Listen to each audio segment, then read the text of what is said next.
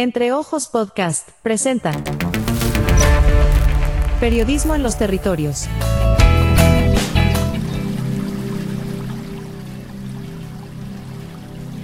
El Parque Natural Regional Cortadera es un área protegida declarada como tal por la Corporación Autónoma Regional de Boyacá, Corpo Boyacá, en 2015.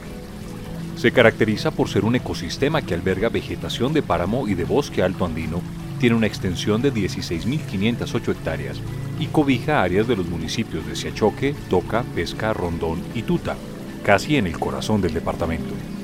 A pesar de su importancia ambiental, solo hasta junio de 2022 fue contratado el proceso de consultoría para la formulación de su plan de manejo ambiental, de acuerdo con la información aportada por Corpo Boyacá. El documento estará listo a finales de 2023.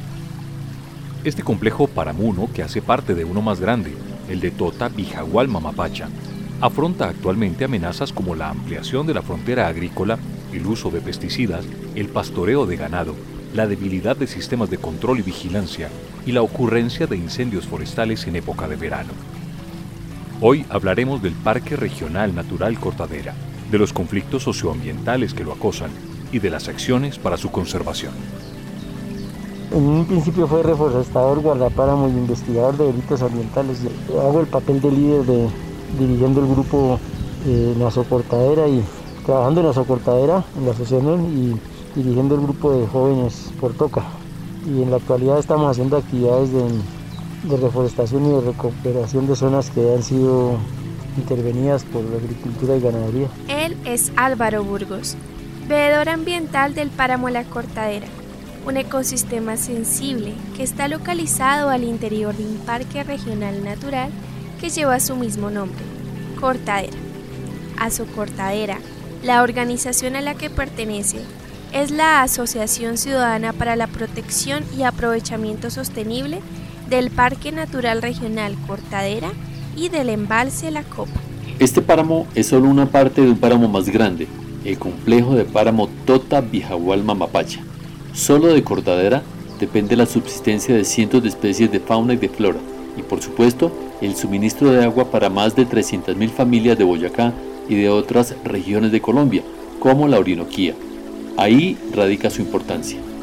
Hugo Díaz, biólogo y líder del Sistema Regional de Áreas Protegidas de la Corporación Autónoma Regional de Boyacá, Corpo Boyacá, nos explica su relevancia. Es un ecosistema estratégico porque es, es uno de pues, en los corredores más importantes del país, que es el corredor Totapisba Cocuitama. Entonces es grandísimo, coge casi cuatro departamentos de ese corredor por donde hay especies de importancia ambiental, como el tema de oso, de venado, se ha visto corredor de felinos, eh, hay una cantidad de especies, eh, está por ejemplo la espeletia tibamoensis, que es de característica endémica, hay cerca de 17 especies de frailejones en todo el corredor, dentro del, dentro del parque natural. Además de eso, está producción hídrica, entonces está, es uno de los nacimientos de la cuenca del río Chicamocha, no solamente nace en la zona de, Tunja y de Samacá, sino también tiene vertientes en esa zona. También se ha visto todo el tema de especies endémicas en peligro de extinción.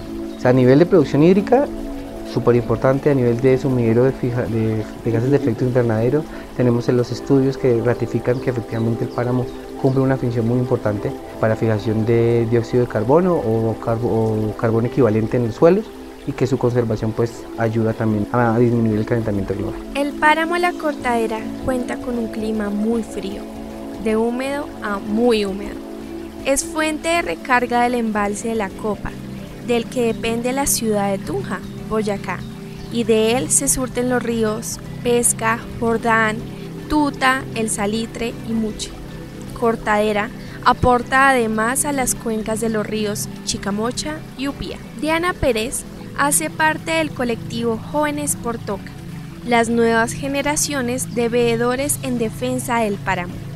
Ella nos presenta su diagnóstico sobre los problemas que aquejan a esta área protegida. Los incendios han sido siempre provocados, no son naturales. Y lo de los cultivos, pues ustedes pueden ver que acá eh, muy cerca del páramo están los cultivos y eso pues afecta siempre al ecosistema y a las rutas biológicas que hay. A pesar de su importancia, este páramo como otros del país está en riesgo. Lo acecha la agricultura, especialmente. Aunque fue declarado en 2015 como área de conservación, los cultivos de papa, arveja y avena crecen en su interior. Desde esa cortadera han sido críticos con la gestión de Cuerpo Boyacá y en general de las autoridades ambientales, especialmente por la falta de acciones concretas después de que el páramo fuera delimitado. Álvaro Burgos se refiere en concreto a la falta de gestión predial y a la expansión de los cultivos. Los conflictos se están presentando por ampliación de la zona de la frontera agrícola y porque son predios que están en común y proindicios sin legalizar y, en la parte gubernamental no ha sido clara la ley de páramos en esta región. Ya está el decreto, pero como tal no se ha hecho cumplir. Y Azocortadera pues está haciendo un papel importante en tratar de de volver a rehabilitar, las zonas que fueron intervenidas en un tiempo. La Autoridad Ambiental Regional, en cabeza de Corpo Boyacá, es consciente de los conflictos existentes, Hugo Díaz se refiere a uno de los de mayor incidencia. Indiscutiblemente la ampliación de la frontera agrícola. El tema de, la agricultura y la ganadería genera tensionantes sobre el área protegida. No tenemos tanta actividad minera en la zona del parque natural, ¿cierto? Y eso pues también esa actividad agropecuaria genera diferentes cosas. Entonces genera contaminación de recurso hídrico porque manejan agroinsumos. Entonces no se está cultivando de una buena manera. Eso también maneja inadecuado, un inadecuado manejo de recursos eh, de, esos residuos sólidos que están generando, de los agroinsumos. ¿cierto? Y la pérdida en la biodiversidad. ¿Y cuál es el nivel de intervención que puede tener hoy el páramo Cortadera? Cuando nosotros hicimos la declaratoria del estado de conservación estaba más o menos sobre el 87% en conservación. Hoy vemos que, digamos que se ha mantenido, se han transformado en unas zonas, se han recuperado otras. Hay bastantes tensiones hacia la parte inferior del parque, es decir, hacia las zonas donde ya empieza a verse más temas de carretera, eh, empieza a haber más temas de subdivisión predial, más temas de nucleación. Entonces el, páramo realmente, eh, digamos que municipios que son de agricultura como por ejemplo Siachoque, Pesca, Toca, pues han venido haciendo transformaciones de visiones. Por ejemplo, el tema de Toca, el alcalde ha estado muy comprometido con el tema de la compra de predios en esa zona. A diferencia de sus abuelos o de sus padres, en los años recientes los jóvenes han estado muy preocupados pero también muy comprometidos con el cuidado del páramo. Han sido testigos de su deterioro y gracias a su participación en espacios académicos y a las noticias sobre la crisis climática, han dimensionado el riesgo al que está expuesto este ecosistema.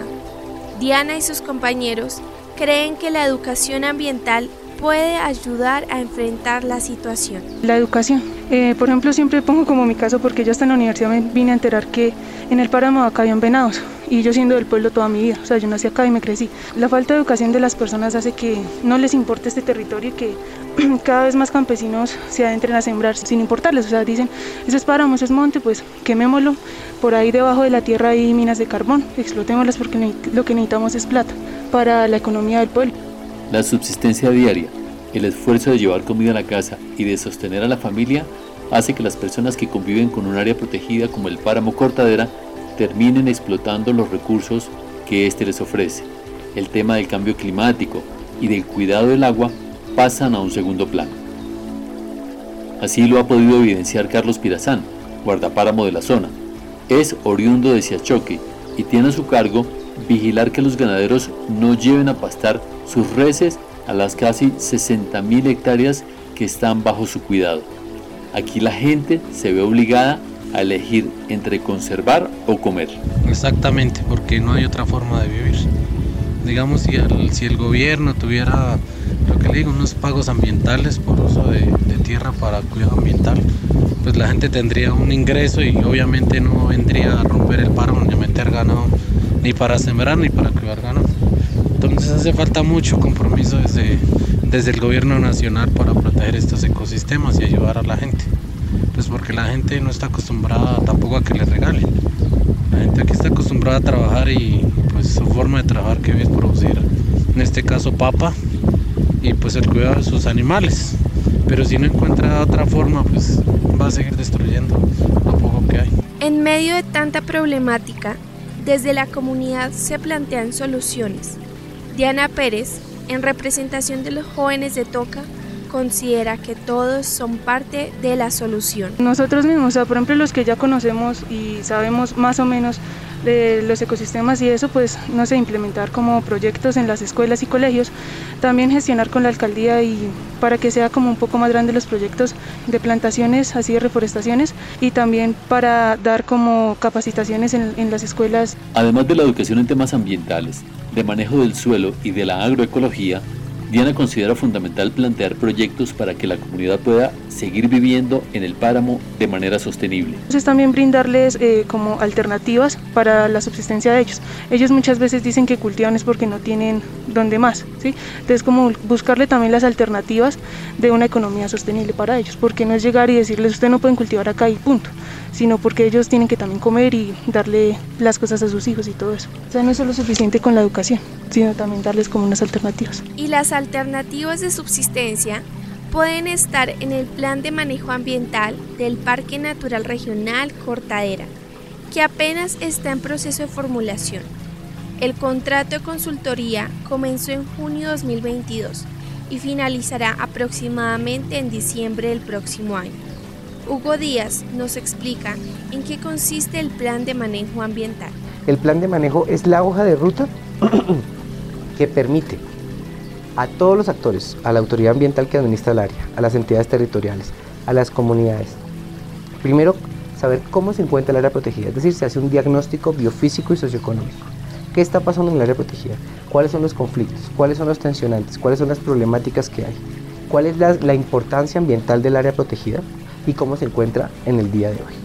Algo que es importante comprender es que cuando la autoridad ambiental establece una figura de protección para un ecosistema como el páramo cortadera o un bosque, en el plan de manejo que se defina se determinan ciertas restricciones, como por ejemplo impedir la ampliación de las parcelas cultivadas, el desarrollo de proyectos ganaderos a gran escala o el uso de agroquímicos, entre otros. Por este tipo de decisiones, los habitantes del páramo temen ser desplazados. Hugo Díaz explica la posición de Corpo Boyacá de la siguiente manera. Muchas de las ocasiones las comunidades sienten que no les van a dejar tener sus cultivos, que les van a sacar las vacas. El parque se declaró hace siete años y hemos venido trabajando con la gente explicándoles que todo es un proceso. Las áreas protegidas se declaran a perpetuidad, es decir, para siempre. Por eso es un proceso que no es de 10 años, de 20 años, son procesos a largo plazo, 3, 4 generaciones, para poder cumplir con los objetivos de conservación. Eso significa que la corporación no va a sacar a nadie del territorio, no va a desplazarlos, no les va a sacar las vacas, no les va a dañar los cultivos. Lo que la corporación va a hacer es entrar a concertar y a mirar cómo podemos avanzar en proteger el área protegida, ¿cierto? O darle manejo reconociendo a las comunidades que allí habitan. Ya escuchamos que el plan de manejo del Parque Natural Regional Cortaera está en proceso de formulación y estará listo a finales de 2023. A pesar de esto, Carlos Pirazán reconoce que en la zona hay cierto nivel de conciencia frente a la necesidad de protegerlo. Sin embargo, esperan que el Estado los apoye en su deseo de colaborar con acciones de preservación ellos ya la mayoría son conscientes de que, pues, que hay que proteger el páramo, pues, porque se necesita el agua tanto para consumo humano como para poder eh, producir los cultivos. Pero pues también se siente mucho el, abandono por parte del Estado, porque el Estado solamente emite leyes, pero, pero no viene, eh, le indica a la gente, hay gente que tiene predios en reserva, debería haber un pago por, por, por prestación ambiental o por, o por dejar esos predios para, para generar agua. Una queja permanente de la comunidad y de los municipios es la falta de articulación entre las entidades para definir acciones de conservación, atender los conflictos o las emergencias por incendios forestales. La inquietud se la trasladamos a Hugo Díaz, el responsable del sistema regional de áreas protegidas de Corpo Boyacá. Digamos que desde el CIRAB y desde la Subdirección de Ecosistemas, de Recursos Naturales, se ha trabajado mucho frente al tema de cuando hay impactos ambientales, cuando hay deterioro, cuando hay infracciones, el tema de procesos de restauración ecológica, asesoría para el tema de compra de predios de los municipios, pero realmente el proceso de articulación comienza en este momento, con el contrato que hace la corporación por la consultoría pues ya se van a empezar a definir modelos de gobernanza, cómo se va a trabajar el área protegida, las visiones de manejo entre todos, las problemáticas, las posibles soluciones, ordenar el área, es decir, en qué lugares vamos a dejar quieto lo que está conservado, dónde vamos a restaurar, dónde vamos a, en, en el marco de esos modelos de acuerdos de conservación, dónde van a continuar esas actividades productivas. ¿Cómo lograr que un ecosistema tan importante pueda preservarse de las prácticas de subsistencia campesina y de la debilidad del Estado para protegerlo integralmente antes de que su plan de manejo pueda implementarse efectivamente? La respuesta no es sencilla. La situación es tan compleja como el páramo mismo. Lo único que puede garantizar el bienestar de esta zona tan sensible, pero a la vez tan determinante en materia de suministro de agua y de vida para cientos de especies, es la voluntad de la comunidad y de las autoridades para trabajar unidas y hacer acuerdos de conservación previos, realizables y evaluables. El tiempo apremia, la crisis climática acosa, y los seres vivos dependemos cada vez más del bienestar de este tipo de escenarios naturales. Estuvimos con ustedes Angie Ayala, Germán García Barrera y José Díaz. Esta producción fue posible gracias al Diplomado en Periodismo Ambiental en Tiempos de Crisis de la Universidad Javeriana, la Embajada de Noruega en Colombia y la Fundación para la Conservación y el Desarrollo Sostenible y su proyecto Unidos por los Bosques. A todos ustedes también, gracias por su compañía.